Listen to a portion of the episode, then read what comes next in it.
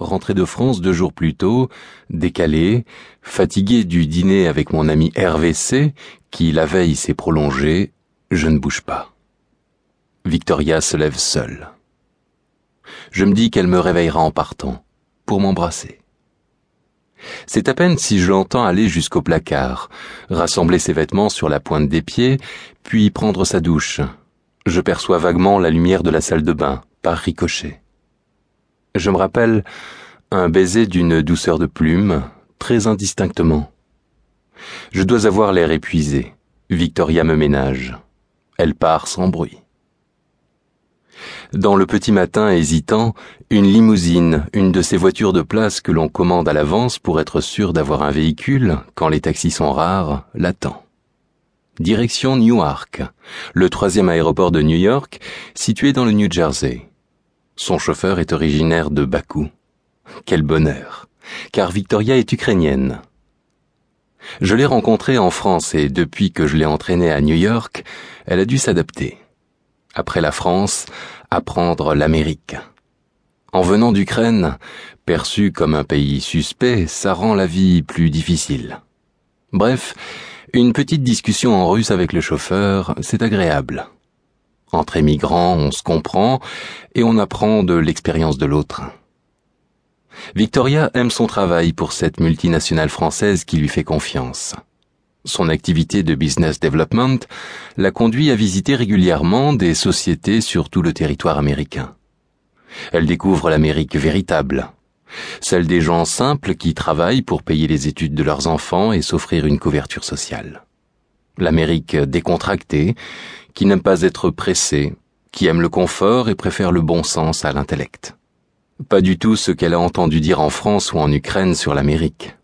Elle aime, avec sa fragilité, faire face à ces géants sympas. Elle embarque sur un vol à destination de Saint-Paul-Minneapolis, vol intérieur, procédure de sécurité simple, enregistrement rapide, bref, un voyage d'affaires comme un autre. Elle ouvre les frères Karamazov. Ayant dormi seulement trois heures, elle s'effondre aussitôt dessus.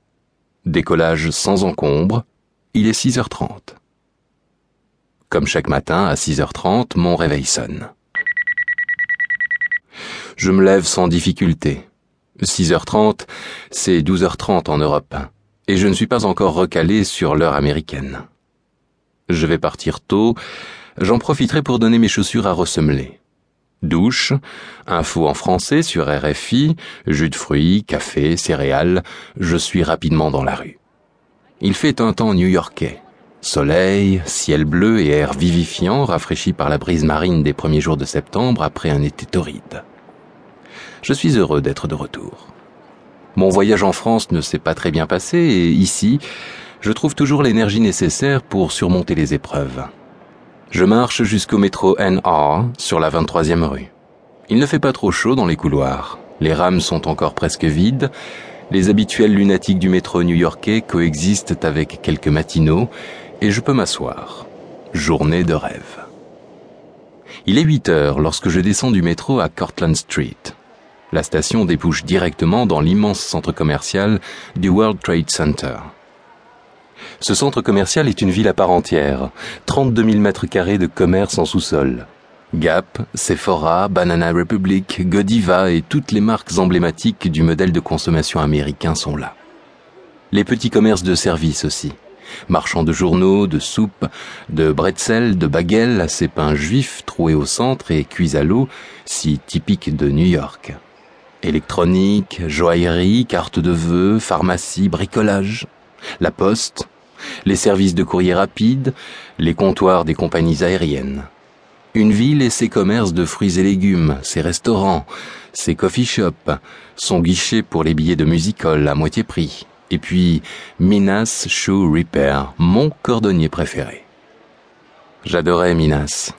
Son accent grec rocailleux, son sourire d'homme simple et ses mains déformées par le travail manuel donnaient de la fierté à sa stature d'immigrant un peu voûté souvent mal rasé, avec des yeux malins et des gestes lents, vêtu d'une éternelle chemise à carreaux. Du haut de sa soixantaine, souligné par sa chevelure poivre et sel, Minas régnait avec gentillesse sur une échoppe en simili-cuir rouge et cuivre rutilant.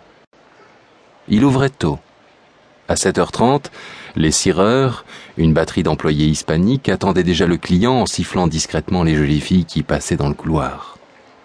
Dès le matin, Minas Shoe Repair débordait d'énergie positive et spontanée. Et les trois couches de cirage, l'humidité et le lustre réglementaire d'une chaussure entretenue étaient expédiés en quelques minutes à l'huile de coude.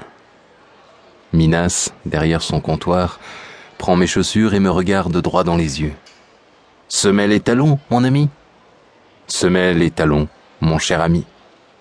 Shoeshine? Hmm, Pas le temps, je rentre de voyage. Il me tend un reçu en rigolant.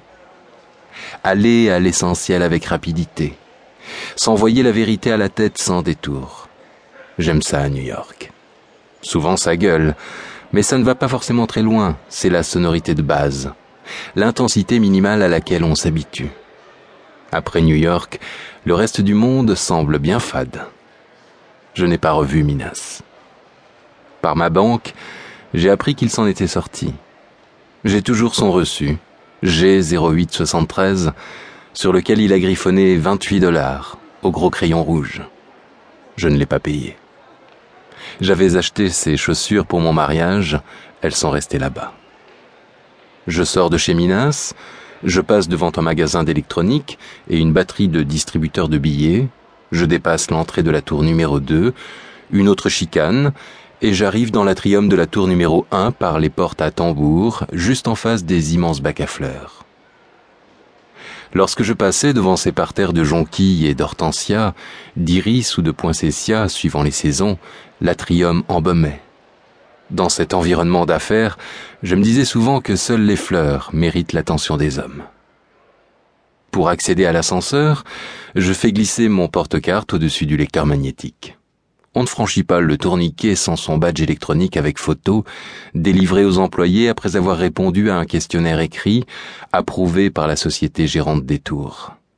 Sécurité oblige, le World Trade Center est devenu une forteresse après l'attentat de 1993. Parfois, c'était là que Tony nous attendait. Tony était sympathique, et je suis absolument certain que beaucoup de gens du World Trade Center s'en rappellent. Il inspirait confiance. Noir, grand, baraqué, cheveux et moustaches grisonnants, dents resplendissantes, une cinquantaine d'années, le torse légèrement bombé, il portait son pantalon gris et son blazer bleu d'agent de sécurité comme un gentleman. Invariablement, lorsque je partais du bureau, il pointait son doigt vers moi et me clignait de l'œil. Good night. Combien de projets terminés à l'aube, combien de dimanches au bureau. Je partais toujours rasséréné par la bénédiction de Tony. Dans l'ascenseur, j'observais souvent les filles du coin de l'œil. Paul Morand, déjà, avant-guerre, disait des Américaines que leur poitrine fendait l'air. Mais ce matin-là, pas de chance pas de caucasienne, pas d'afro-américaine, pas de japonaise, d'indienne ou d'hispanique resplendissante. À 8h15, trois mecs en cravate m'accompagnent dans le gigantesque ascenseur express qui nous propulse vers le 44e étage. Arrivé au Sky Lobby, correspondance pour les petits omnibus jusqu'au 47e. À l'entrée de la batterie d'ascenseur, devant un mur d'acier poli comme un miroir, sur une colonne, toujours une ravissante composition d'Ikebana. Encore ces fleurs qui abondaient dans le World Trade Center. Au 47e étage, les parties communes sont en revanche d'une affligeante neutralité. Moquette industrielle, mur blanc, seule la signalétique est belle. Lettres blanches sur fond noir bordées de chrome. Les plaques sont frappées au sceau du World Trade Center, et j'éprouve chaque matin une immense fierté à lire le nom de ma société. QA.